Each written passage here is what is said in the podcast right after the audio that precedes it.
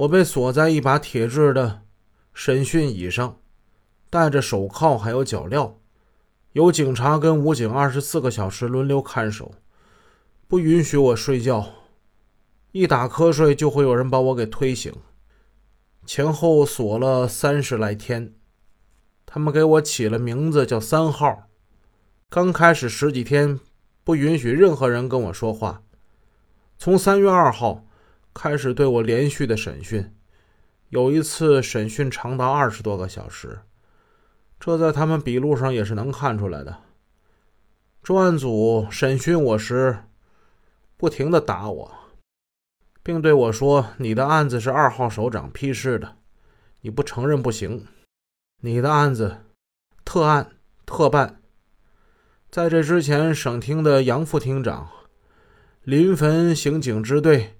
支队长乔林生，侯马市公安局副局长秦银平，他们都进过关押我那房间，还跟我谈过话，明确的告诉我，就说你这案子是国家二号首长批示过的，我们动用过这么多人，花了这么多钱，力度这么大，你想想后果。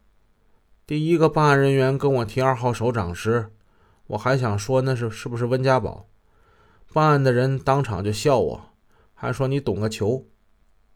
嗯，谈话结束之后，省厅一个姓杨的处长，还有临汾尧都区刑警九队姓高的一个指导员，还有一个姓杜的就开始审讯我。他们对我说：“李慧、李文浩都已经说清楚了，有亲笔的供词，你看还是不看？”我说：“我不需要，我没做什么。”省厅的杨处。就火了，他拿了武警执勤用的警棍，打了我十几棍子，并骂我。他说：“你个不识抬举的东西，我看看你嘴到底有多硬。”三月六号下午，省厅杨处临汾姓高的又打了我几棍子，并给我上了半个小时的扁担铐。我就觉得事情不对，就通过看守我的人找支队长谈话。三月七号，乔林生支队长跟我谈了话，但是他并不相信我说的。三月八号晚二十二时，省厅杨处长领着临汾姓高的、姓杜的、姓崔的进到关押我的房间。杨处长还拿着二李的亲笔供词放在我面前说：“说二李都已经承认杀人了，他们说是你破坏的现场。”你不说清楚，看不打死你的！要老实回答审讯人员给你提出的问题。说完，就给我留下五个问题让我回答。杨处长笑着跟我说：“说小子，看看你的骨头硬还是我棍子硬？我给你留下那几个问题，今天你不回答，你看我不扒了你的皮？”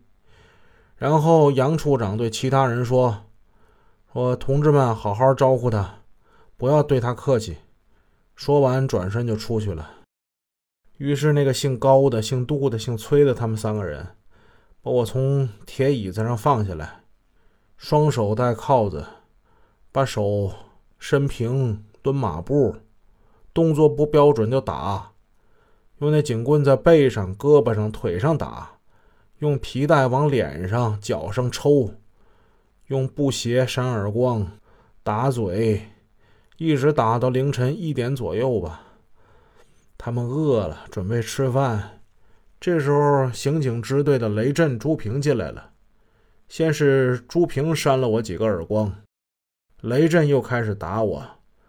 他骂我贱，并对我说：“你受这罪干什么呀？你认了算了。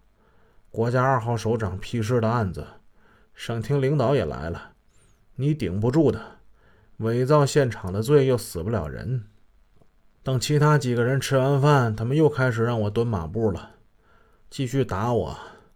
凌晨三点多，我实在是坚持不住了，趴在地上告诉他们说：“我认了。”他们说：“你认了，你就写一份亲笔供词吧。”我就按照杨处长留下那五个问题，编造了一份亲笔供词。三月九号，我实在受不了了，按照他们的意思做了有罪供述，只有这样才能不挨打。但对于有罪供述的犯罪过程，全都不是我所做的。